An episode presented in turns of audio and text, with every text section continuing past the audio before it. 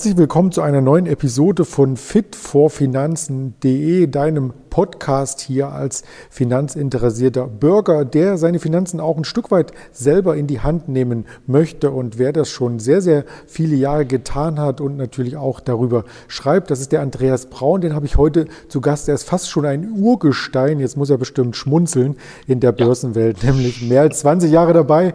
Bekannt vielleicht denjenigen, die auch so lange dabei sind von Deutsche Bank TV. Ähm, neuermarkt.com Sharper oder auch beim Hessischen Rundfunk und der Börse ARD, die er mit aufgebaut hat. Da kommen wir gleich nochmal darauf zu sprechen. Er kennt sich auf jeden Fall mit sehr, sehr vielen Finanzprodukten sehr gut aus und kann die Geldanlage insgesamt gut einschätzen. Herzlich willkommen, Andreas. Ja, hallo, grüß dich. Vielen Dank für die Einladung. Ja, sehr gerne. Jetzt habe ich schon einen harten Einstieg quasi gewählt äh, mit den ganzen Nennungen der Formate. Fangen wir doch einfach bei dem ähm, Format an, was den meisten ein Begriff sein dürfte. Börse ARD und auch gleich die Ernüchterung Börse ARD ist Geschichte. Es war auch für mich viele Jahre eine tolle Grundlage für tägliche Informationen. Warum ist denn das Portal abgeschaltet worden? Ja, die Frage stellen uns auch viele, viele User, die wir per Mail eigentlich täglich noch reinbekommen. Ähm, das war eine strategische Entscheidung äh, der ARD-Gemeinschaft, ähm, mhm. zu sagen, wir stärken unsere wichtigsten Marken, nämlich Tagesschau, Sportschau und wohl ansonsten eher so ein stark gebündeltes Angebot im Internet präsentieren.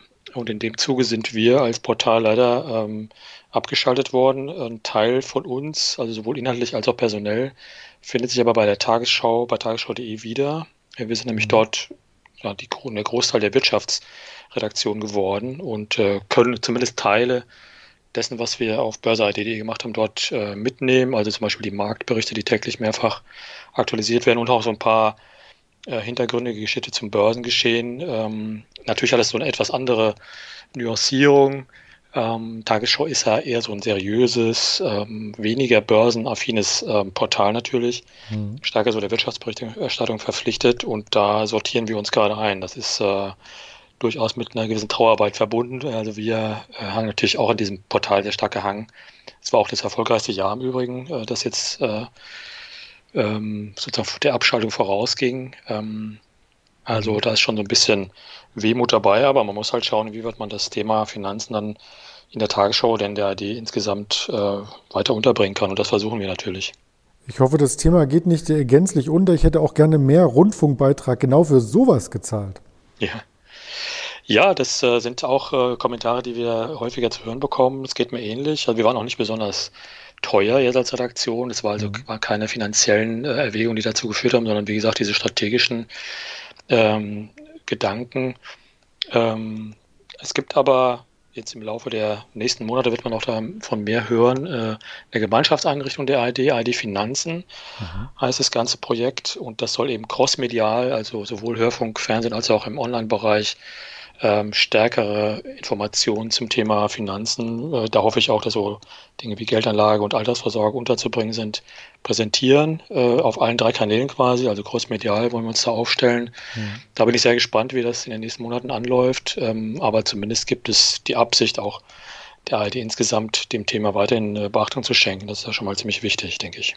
Hm. Ich denke auch vor dem Hintergrund der immer höheren Spareinlagen, die ja letzten Endes auch der Inflation ausgesetzt sind. Die sind nochmal nach oben gesprungen.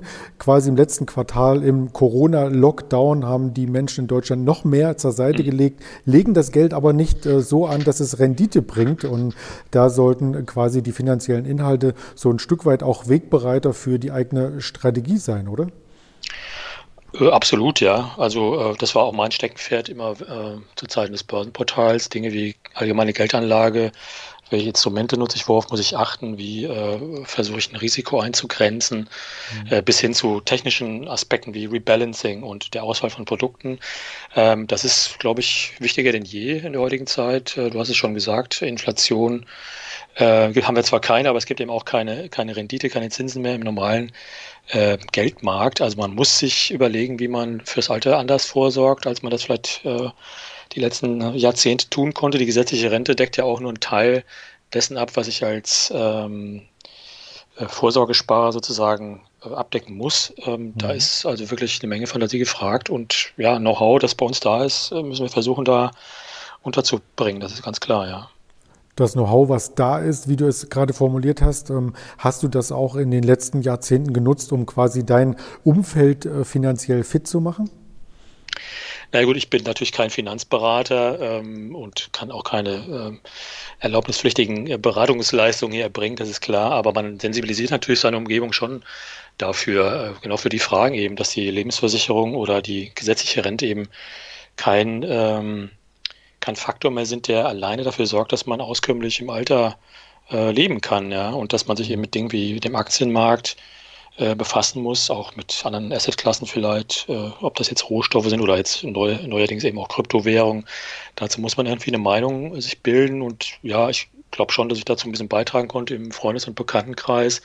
Ähm, ich merke eben auch, dass jetzt gerade die letzten Jahre da viel mehr ähm, Fragen und Anliegen kommen. Leute, die äh, sich jetzt auf die Rente zusteuern oder ein Haus verkauft haben und vielleicht jetzt äh, eine Wohnung äh, sich genommen haben für die letzten paar Jahrzehnte, dass die mich fragen, was, was mache ich mit dem Geld, wie lege ich das an, ähm, wie kann ich das möglichst sicher ähm, in die Zukunft retten. Ne? Das sind schon mhm. Fragen, die man, die man öfter vorgelegt bekommt und da muss man natürlich versuchen, seriös zu antworten. Ja, das versuche ich, klar. Ja, das versuchst du ja nicht erst seit Börse ARD, wie ich im Intro schon sagte, sondern davor bei Sharper, Deutsche Bank TV. Das sind Formate, die gibt es heute auch nicht mehr, oder? Richtig, ja.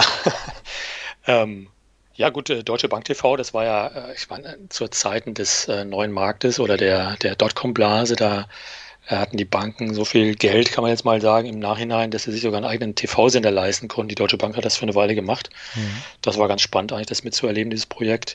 Und äh, Sharper und ja, Sharper ist auch eine Internetplattform gewesen, die sozusagen auf der, dem Hype der Dotcom-Blase geritten ist für relativ kurze Zeit war ein ambitioniertes Projekt von äh, Reuters und dem Handelsblatt damals. Ähm, das war so vom Timing her ein bisschen ungünstig, weil wir dann gerade gelauncht sind, als dann 9-11, äh, also die Anschläge auf das World Trade Center kamen und dann natürlich die Börsen erstmal äh, abgetaucht sind. Da hatten wir also ein etwas unglückliches Timing. Das Konzept war an sich ganz gut. Die Frage war halt, kann sich das geschäftlich tragen? Und äh, das konnte man eben damals nicht positiv beantworten.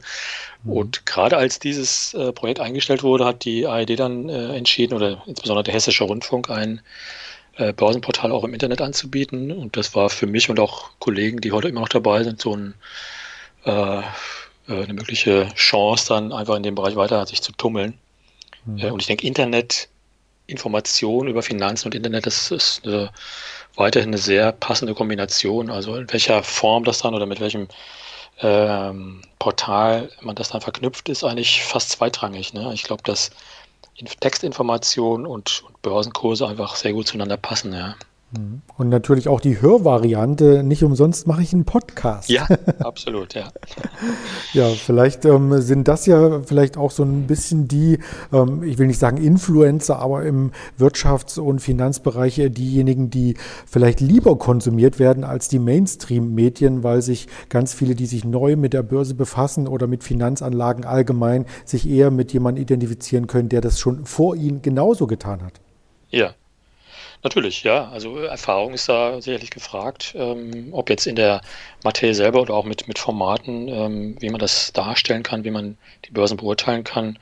Äh, das merke ich persönlich natürlich klar und äh, das merken wir auch als, oder haben wir als Redaktion sehr stark gemerkt, dass viele Leute auf uns zukamen, die einfach äh, Bedarf hatten, sich zu informieren und vielleicht auch sich irgendwo beraten zu lassen, jetzt im weiteren Sinne, ähm, und da bei uns eine gute Anlaufstelle gefunden haben. Wir waren halt auch das, das einzige unabhängige Portal sozusagen in dem mhm. Bereich, äh, nicht werbefinanziert, äh, sondern waren eigentlich ja durch die GZ-Gebühr natürlich durchfinanziert und konnten äh, unabhängig von äh, Interessen und Einflussnahme berichten, ja.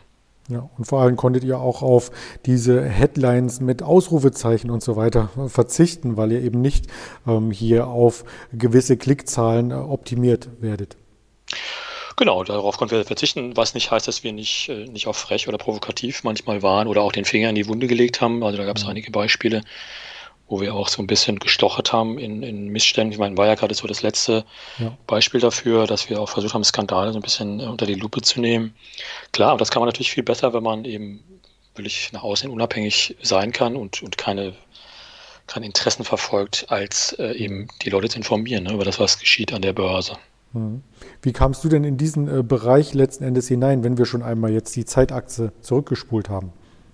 Ja, ich bin tatsächlich durch den neuen Markt so ein bisschen äh, sozialisiert oder assimiliert worden. Ich hatte vorher ähm, Unternehmenskommunikation gemacht und bin dann eigentlich äh, mit diesem Deutsche Bank-Job so in diesen Bereich, äh, das war ja auch eine, eigentlich eine interne, ähm, interne Veranstaltung Deutsche Bank TV, ähm, in den Bereich Börse und Finanzen geraten und damals ging halt auch alles einfach. Ne? Also Börse Online äh, war da ein riesen Feger quasi im Printmarkt und da konnte man sich fast aussuchen, wo man gerne tätig sein möchte. Mhm. Also paradiesische Zustände für einen kurzen Zeitraum, die aber mir und eben auch einigen anderen äh, den Weg da geebnet haben in die Finanzberichterstattung. Und wenn man da mal so ein bisschen Blut geleckt hat und selbst auch äh, einfach nicht gehandelt, aber einfach angelegt hat an der Börse, dann, dann äh, ist man auch so ein bisschen äh, dem verhaftet geblieben natürlich. Ne? Also das gilt für mich durchaus, ja. ja. War denn dieses Anlegen äh, durchaus positiv? Ja, ich habe mir schon auch eine blutige Nase geholt zu Zeiten des neuen Marktes. Ne? Das war ja, das ging ja rauf und runter. Ähm, da hat man durchaus auch mal Verluste im äh, zweistelligen Bereich erlitten mit einzelnen Positionen. Äh, insgesamt äh, glaube ich schon, dass ich finanziell davon profitiert habe, wobei ich jetzt keine Reichtümer angehäuft habe. Ähm, aber ich habe dann versucht und das vielleicht immer besser verstanden, einfach das Risiko ein bisschen zu reduzieren und mhm. ähm, Fehler, die Leute, die neu reinkommen, machen, dass sie auf, auf, auf Trends und Moden aufspringen, die macht man halt vielleicht irgendwann nicht mehr und fängt an zu strukturieren sein Depot und, und das eher langfristig anzulegen. Was nicht heißt, dass man nicht auch kurzfristig aktiv sein kann, aber äh, ich glaube, die äh, Erkenntnis, dass man Risiko strukturieren kann, die hilft dann schon in the long run mhm. äh, finanziell auch so ein bisschen davon zu profitieren. Ja. Wobei ich auch sagen muss, äh, ähm, ich habe mehr durch Verkäufe von, von Immobilien jetzt in den letzten Jahrzehnten eigentlich an Einnahmen erzielt. Ähm, das ist eher so eine Geschichte, die einfach mit dem Leben kommt. Ne? Man kauft eine Wohnung, mhm. verkauft sie, baut ein Haus oder kauft ein Haus und verkauft es dann wieder. Das sind eigentlich die Dinge, die dann eher so zufällig passiert mhm. sind. Ähm, also die Börse selber war jetzt nur ein kleinerer Teil dessen, was man so als Vermögen jetzt im Nachhinein bezeichnet, ja. Also man hat da auch nicht irgendwie einen Informationsvorsprung, nur weil man in Anführungsstrichen äh, Finanzredakteur ist. Ähm, ja, man ist schon näher dran natürlich. Ne? Also wenn man Reuters Terminal oder, oder irgendwelche Agenturen liest und auch das einordnen kann, was da geschrieben mhm. wird oder, oder weiß, wie man damit umgeht, äh, hat man vielleicht sicherlich einen Vorteil. Wobei, also wir haben ja auch Compliance-Bestimmungen. also ich kann dann nicht äh, auf dem zweiten Monitor mein, äh, mein hochgehebeltes äh, Derivate-Konto äh, traden, ne? während ich äh, auf dem Reuters-Schirm dann für, für die ID ähm, mhm. Berichte. Also das spielt sich dann eher so im Bereich von Indexfonds ab, aber man, wie gesagt, man, man kann das besser einordnen und, und große Fehler sicherlich äh, leichter vermeiden. Hm. Da sind wir ja schon bei den Lieblingsprodukten von dir, die mich interessieren würden. Also Indexfonds hattest du genannt, da sprichst du auf ETFs an. Ja, das ist natürlich, ich glaube, ich habe das auch von Anfang an begleitet. Das war ja auch so um die Jahrtausendwende, dass ETFs mhm. äh, anfingen, populär zu werden oder überhaupt handelbar zu werden in Deutschland.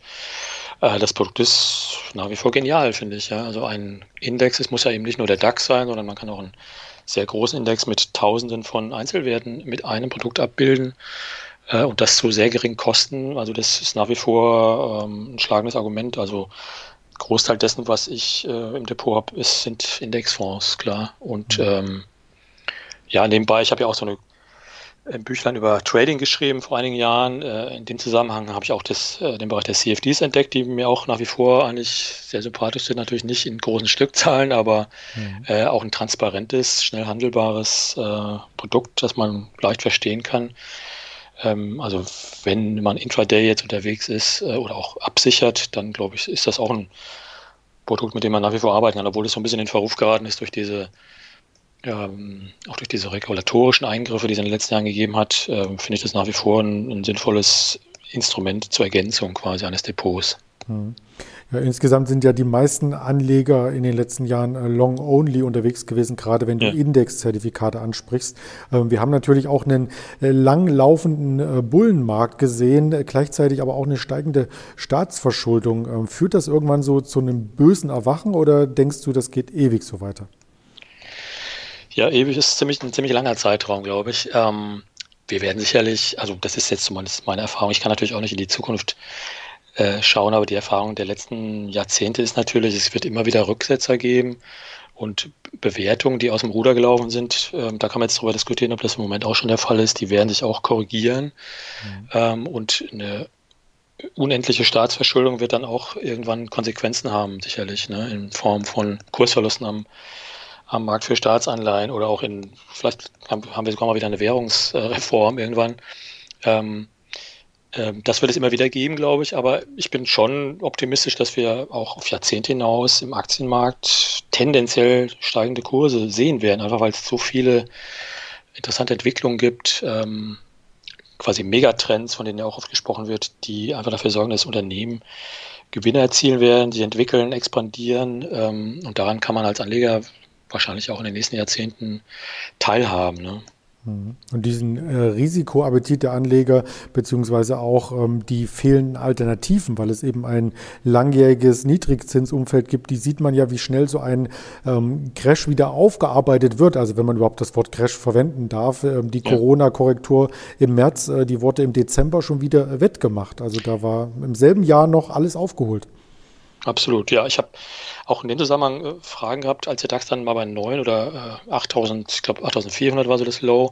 Was machen wir denn jetzt mit unseren Anlagen? Sollen wir jetzt alles verkaufen? Und äh, da habe ich gesagt, um Gottes Willen, also das war jetzt keine Finanzdienstleistung, sondern einfach nur mein, meine Meinung. Äh, in fünf, spätestens in fünf Jahren sind wir wieder auf dem Ausgangsniveau, war dann meine. Mhm Antwort. Und ich hätte natürlich nicht damit gerechnet, dass es nicht fünf Jahre, sondern nur fünf Monate dauert. Mhm. Ähm, also das ist wirklich bemerkenswert, ja, wie schnell ähm, der Markt das kompensiert hat. Ich traue dem Ganzen nur bedingt, muss ich sagen, obwohl ich auch wieder zu einem äh, Teil investiert bin. Also wie gesagt, ich denke, ein Rückschlag oder eine Bewertungskorrektur wird man mal wieder sehen, aber in the long run ähm, kann man, glaube ich, im Aktienmarkt Geld verdienen, wenn man durchhält und sich nicht durch solche Korrekturen äh, komplett aus dem Konzept bringen lässt. Ja. Die andere Möglichkeit ist natürlich von den Schwankungen zu profitieren. Du hast es schon angedeutet, dass das auch intraday teilweise möglich ist mit CFDs und so weiter. Da erinnere ich mich an dein äh, Buch Social Trading aus dem Jahre 2013. Das habe ich auch hier übrigens vor mir liegen, vor meinem Bücherregal. Vielen Dank. Und, äh, sehr gerne. Du hast auch viele Anbieter damals ja untersucht. Äh, yeah. Ayondo war einer, den gibt es zum Beispiel gar nicht yeah. mehr. Ist yeah. es dennoch für dich ähm, irgendwie eine Möglichkeit, ähm, das Geld zu diversifizieren? Diversifizieren oder findest du, der Bereich ähm, hat sich selber überholt? Ja, ich habe das auch im Buch äh, offen gelassen, ne? wie, wie das ausgehen genau. wird, diese ganze Geschichte. Es gab ja eine kurze Phase, in der der einen Anbieter nach dem anderen aus dem Boden geschossen ist, weil man einfach auch gedacht hat, die Technologie ist da, dieses mhm. Copy-Trading, also ganze Portfoliostrukturen zu kopieren äh, warum sollen wir das nicht probieren und davon verdienen? Äh, dann war aber von vornherein klar, dass es nur eine begrenzte Anzahl von Tradern gibt, die wirklich erstens äh, profitabel arbeiten können und zweitens bereit sind, dann ihre Portfolien da öffentlich zur Verfügung zu stellen. Äh, das war also immer so das Fragezeichen dabei. Und was jetzt passiert ist, ist, glaube ich, dass es zwei große Anbieter gibt, ähm, kann man ruhig auch nennen, äh, Wikifolio und eToro, mhm. die immer noch im Markt präsent sind und weiterhin wachsen. Und ich denke, mit denen kann man durchaus, also mit Interesse zumindest verfolgen, was da passiert. Also bei Wikifolio schaue ich ab und zu mal rein und, und bin erstens baff, äh, was, wie viel Geld da noch teilweise reinläuft in einzelne Strategiezertifikate mhm. und aber auch, welche interessanten Strategien dort vorgestellt werden. Ne? Also gibt es ja wirklich ähm, zu verschiedensten Branchen, ob das jetzt Wasserstoff oder, oder äh, Cannabis war, gibt es äh, quasi Branchenzertifikate, die durchaus interessant sind oder auch einfach Handelsstrategien, die da abgebildet werden. Leute, die wirklich Stockpicking können und das dann ähm, auch ähm, öffentlich äh, darstellen. Das finde ich nach wie vor spannend. Und bei Toro ist so ein bisschen die Community auch ganz spannend ne? und, und äh, bemerkenswert auch, wie äh, die Macher von eToro, ich habe den äh, Joni Asia auch mal kennengelernt, den Gründer, äh, wie mhm. schnell die auf diese Krypto-Geschichten gesprungen sind, wie schnell die dann angefangen haben, ihr Instrumentarium zu erweitern um äh, physische Aktien oder ETFs oder auch, auch Kryptowährung. Äh, also die beiden, denke ich, die haben das wirklich geschafft und der Rest hat halt einfach ist verdrängt worden oder hat kein Geschäftsmodell gehabt, das langfristig tragbar war. Ne? Um Rayono tut es mir mhm. natürlich sehr leid, weil ich da auch selber äh, Kontakte hatte und äh, das nach wie vor eng verfolgt habe, eigentlich bis zum Exit. Mhm. Äh, die Technologie war auch ganz spannend und, und äh, hätte möglicherweise mehr hergegeben, aber sollte eben nicht sein. Hm. Ja, es gibt aber auch äh, neue Anbieter, die in dem Bereich noch versuchen, Fuß zu fassen. Also da könnte, glaube ich, noch einiges passieren. Hm. Ja, Darwin Next zum Beispiel, glaube ich. Ne? Genau. Ähm, Ja, klar. Also jemand, der ein interessantes Geschäftsmodell hat und eine Community aufbauen kann, das gehört ja für mich auch zum Thema Social Trading dazu, dass man eben nicht nur eine Copy-Funktion anbietet, sondern auch wirklich eine, eine Community am Laufen hält und den Leuten ähm, Informationen drumherum anbietet.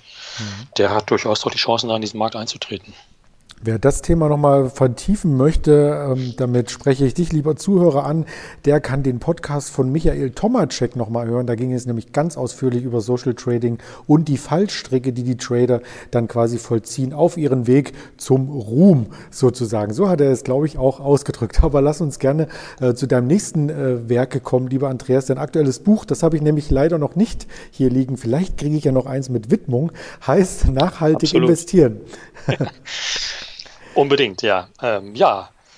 Ja, das war so ein bisschen ein Zufallsprodukt ähm, mit dem Verlag auch. Ähm, der kam nämlich auf mich zu und hat einfach mal gefragt, wir sind da eigentlich permanent in Kontakt, ähm, ob ich jemanden kenne, der sich mit dem Thema äh, befasst und äh, auch bereit wäre, da relativ kurzfristig äh, was Größeres zu publizieren. Ich hatte das für das Börsenportal schon ab und zu mal ähm, behandelt, mir einzelne Produkte auch angeschaut, ETFs oder auch aktiv gemanagte Fonds, die sich diesem äh, Nachhaltigkeitsbereich verschrieben haben. Und ähm, dann habe ich gesagt, wenn ihr keinen findet, dann kommt doch nochmal auf mich zu.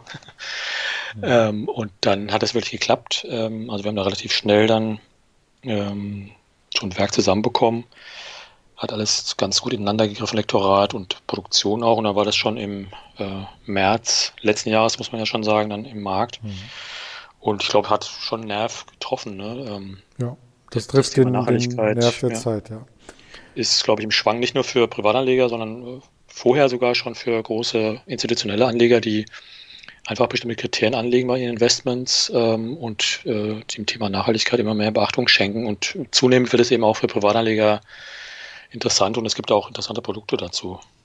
Du meinst an Kriterien, diese ESG, äh, ethisch, äh, soziale und Governance-Kriterien, die man immer mal wieder auch sehr marketinglastig in den Vordergrund stellt und mhm. die sich aber irgendwie meines Erachtens noch nicht in den Indizes widerspiegeln. Also dieses Jahr soll zum Beispiel der DAX erweitert werden auf 40 Werte. Der DAX 40 wird kommen und mhm. äh, da steht zum Beispiel eine Airbus mit als Kandidat ganz oben, ähm, die 10 Prozent ihres Umsatzes mit ähm, komischen Waffenlieferungen machen.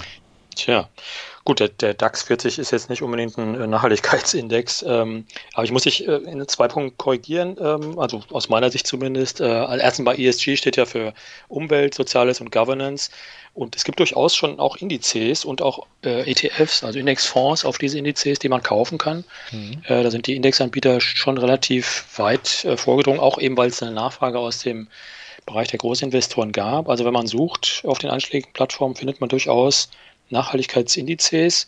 Mhm. Ähm, da muss man sich halt im Einzelfall genau anschauen, wie dieser Index definiert ist, äh, was zum Beispiel an Ausschlusskriterien angelegt wird äh, bei den äh, Unternehmen, die aufgenommen werden, oder auch an Positivkriterien und wie dann gefiltert wird. Ne? Es gibt ja so einen mhm. sogenannten Best-in-Class-Ansatz, der eben äh, aus bestimmten Branchen die äh, jeweils besten nach den ESG-Kriterien rausfiltert ähm, oder es gibt welche, die eben nur nach Ausschlusskriterien vorgehen und äh, dabei muss man sich eben genau äh, anschauen, welche Ausschlüsse da vorgenommen werden. Also ob zum Beispiel Atomkraft oder Gentechnik wirklich ausgeschlossen ist. Ähm, da ist so der aktive Anleger gefragt, der da genauer hinschaut. Aber es gibt an sich schon äh, eine ganze Palette von Produkten, in die man investieren kann, auch als Privatanleger. Hm, das stimmt natürlich. Ähm, man weiß natürlich bei einem Gesamtunternehmen hierbei nicht, was gewichtet man. Also da du gerade ähm, Zukunftsmusik ähm, ansprachst, da fällt mir RWE und E.ON ein, die ja auf der einen Seite noch Atomkraftwerke betreiben oder auch äh, mhm. Kohleindustrie und auf der anderen Seite dann auch die erneuerbaren Energien stark äh, fördern. Wonach geht man denn bei so einem großen Unternehmen dann vor? Ja, genau, das ist ein guter Punkt. Also der, natürlich würde RWE oder E.ON in einem äh, traditionellen Ausschlussverfahren dann wahrscheinlich äh, rausfallen, einfach weil sie noch mit fossilen äh, Energien zu tun haben. Äh, man kann aber auch sagen, ich empfinde es als nachhaltig, wenn ein Unternehmen so in diesem Transformationsprozess ist und RWE ist vielleicht ein ganz gutes Beispiel, äh, dann stärker auf Ökostrom äh, umstellt und honoriere das, indem ich die Aktie zum Beispiel kaufe. und es gibt auch Fonds, die eben so diese Transition-Unternehmen äh, stärker in den Vordergrund rücken. Da muss man sich eine persönliche Meinung dazu bilden, ne? ob man wirklich das für glaubhaft oder stichhaltig hält, wenn ein Unternehmen sich neu orientiert. Und wenn das der Fall ist, dann hat es natürlich auch an der Börse äh, gute Chancen, ähm, seinen Kurs zu steigern und macht sich dann auch in einem Depot ganz gut. Also da muss man sich wirklich in die Unternehmensstrategie rein vertiefen, wenn man äh, solche äh, Unternehmen sich vornimmt, die ähm, sozusagen in beiden Welten noch daheim sind, aber eben versuchen, stärker nachhaltig äh, zu arbeiten. Ja, bei dem DAX 50 ESG zum Beispiel, da sind die beiden Unternehmen nicht mit vorhanden und übrigens auch keine Volkswagen, denn Volkswagen hatte nämlich dann ähm, letzten Endes mit dem Dieselskandal sich mhm. ins Aus geschossen ähm, und das E war natürlich nicht äh, ethisch, das wollte ich zu sozial hindrängen, sondern Environment, Umwelt, das hat du genau. genau richtig äh, korrigiert. Äh, danke für, mein, für den Aufgriff meines freudschen Versprechers sozusagen. also das Buch ähm, würde ich mir sehr gerne ähm, durchlesen, wenn es denn hier auf dem Tisch liegt. das, das kommt geflogen, ja. Sehr gerne. Vielen Dank vorab. Ähm, das Ganze ist natürlich nicht nur ein Marketing-Gag, wie du jetzt hier hervorgebracht hast, sondern wir sollten alle ein Stück weit umdenken und auch in der Zukunft der Geldanlage sollten wir entsprechend ähm, den Journalismus hier ähm, mit äh, betreuen und vorantreiben, konsumieren, damit wir eben nicht äh, Zocker werden im Sinne von die ganzen Robin Hood Broker. Denn was man da in jüngster Zeit liest, wie sich einige auch mit hochriskanten Hebelpapieren in den mhm. USA verschulden oder auch am Kryptomarkt, das ist ja nicht der Sinn der Geldanlage, oder? Ja, das ist, äh, wenn man das längere Zeit beobachtet, ähm, die Börse oder den Kapitalmarkt, dann hat man immer wieder solche, also ich möchte jetzt nicht sagen Blase, aber solche neuen Hypes und Entwicklungen, mit denen man auch irgendwie klarkommen muss. Also für mich waren Kryptos auch eigentlich eher so eine, also ich möchte jetzt nicht sagen Spinnerei, aber zumindest fragwürdig im Hinblick auf die Werthaltigkeit dessen. Mhm. Ähm, den inneren Wert von Bitcoin kann man ja auch nach wie vor ähm, stark diskutieren. Ähm, man muss aber zur Kenntnis nehmen, dass äh, auch große institutionelle Investoren ähm, Bitcoin zum Beispiel immer stärker als Absicherungsinstrument nutzen und es dadurch vielleicht auch schon einen Wert erhält. Gold ist ja ähnlich gelagert. Ja. Also keiner geht zum Bäcker und zahlt mit mit Goldstaub oder mit, mit äh, Goldmünzen. Aber äh, Gold ist eine Assetklasse, die von vielen Anlegern ähm, für wichtig gehalten wird und deswegen steigt auch der Preis. Und das gleiche sehen wir jetzt auch beim Bitcoin. Und ich habe auch von ähm, Fondsmanagern und Vermögensverwaltern schon gehört, dass sie inzwischen Kryptowährungen als Absicherungs-Asset-Klasse äh, Gold vorziehen. Ähm, also das, darauf muss man irgendwie ähm, reagieren natürlich oder sich zumindest positionieren, selbst auch. Also ich bin immer noch nicht geneigt, Bitcoin zu kaufen, ähm, aber vielleicht äh, funktioniert das in dieser Hinsicht als neue Assetklasse, als, als Rohstoff quasi, der nicht korreliert mit, mit traditionellen Anlageklassen wie Aktien oder Anleihen. Mhm. Ähm, und was die, ja, diese neuen äh, Broker und die, die neue Anlegergeneration angeht, klar. Also mit den Möglichkeiten, die es am Markt gibt und den neuen Hypes, ich würde jetzt nicht sagen Blasen, gibt es natürlich immer eine neue Generation von Menschen, die damit auch äh, Geld verdienen will, auch vielleicht spielerisch da reingeht. Ich mhm. habe das sogar im privaten Bereich jetzt ähm, mehrfach gehabt, dass Bekannte, die sich eigentlich nicht so gut auskannten im Kapitalmarkt, dann mich gefragt haben, äh, wo kann ich denn möglichst günstig äh, Kryptos kaufen oder äh, diese oder jene Wasserstoffaktie. Äh, spannend, obwohl ich denen vorher noch erklärt habe, was, was so ein Indexfonds ist. Also die waren noch so ein bisschen unbedarft, aber stürzen sich da mit, äh, mit Enthusiasmus rein. Da muss man wirklich so ein bisschen bremsen vielleicht oder einfach darauf hinweisen, dass die Risiken nicht äh, von der Hand zu weisen sind und dass es immer wieder auch ähm, vorkommt, dass solche Blasen hochgehen oder Hypes auslaufen und dann mhm. entsprechende Verluste in den Depots erscheinen. Ne? Also das ist einfach, kommt immer so wellenartig und mhm. ja, wenn das eine neue Anlegergeneration an die Börse bringt oder an die äh, Möglichkeit des Investierens, ist es ja vielleicht auch nicht verkehrt. Hm. Also glaubst du insgesamt ähm, gibt es bei der Geldanlage so einen Wandel hin genau zu diesen neuen Produkten, auch hin zu Social Trading oder wird eher diese Dominanz von den ETFs und passiven Anlagen bestehen bleiben? Ja, ich habe schon den Eindruck, das ist auch ein neues, äh, also Kryptowährungen sind sicherlich äh, ein Bereich, der gerade hypt und ich glaube aber auch, dass die, die Aktienanlage äh, wieder spannender wird, weil man immer mehr Branchen und spannende Unternehmen aus Branchen dann auch so als Normalanleger vorfindet, in die man investieren kann, die dann auch 20, 30 Prozent innerhalb von einem Monat mal steigen. Stichwort Wasserstoff zum Beispiel. Und wir haben eben die Möglichkeit, als Anleger jetzt kostengünstig und schnell ähm, zu handeln. Da gibt es ja diese Neo-Broker, die mhm. teilweise auch ohne Transaktionsgebühren Aktien- und ETF-Handel ermöglichen. Also auch die, das Instrumentarium ist halt größer geworden und bequemer und vielfältiger. Ich glaube, das sind so, also einmal die größeren Angebote auf der Produktseite und eben auch die Möglichkeit, äh, schnell und kostengünstig zu handeln, sind zwei Faktoren, die äh, die Leute mehr und mehr äh, in den Bereich reinbringen können. Zusammen natürlich mit der Notwendigkeit, sein Geld irgendwie anzulegen, nicht nur auf dem Sparbuch, mhm. dass er keine Verzinsung mehr bringt, sondern eben auch im Kapitalmarkt unterzubringen. Wer die beiden Dinge verbinden will, der ist vielleicht bei einem digitalen Vermögensverwalter, bei einem sogenannten Robo-Advisor richtig. Was hältst du denn von dieser Entwicklung?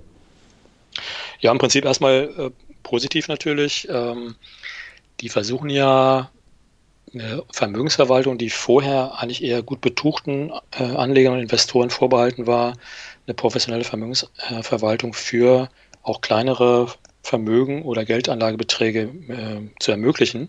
Mhm. Da gibt es eben diese Tools, die auch so eine Art Risikoabfrage machen, die, die äh, dich einordnen in ein Risiko-Rendite-Schema und dann eben ein Portfolio stricken, bezogen auf deine persönliche Struktur. Das finde ich eine, an sich eine prima Sache. Ähm, kostengünstig ist es auch noch in der, im Regelfall ist man so bei einem Prozent.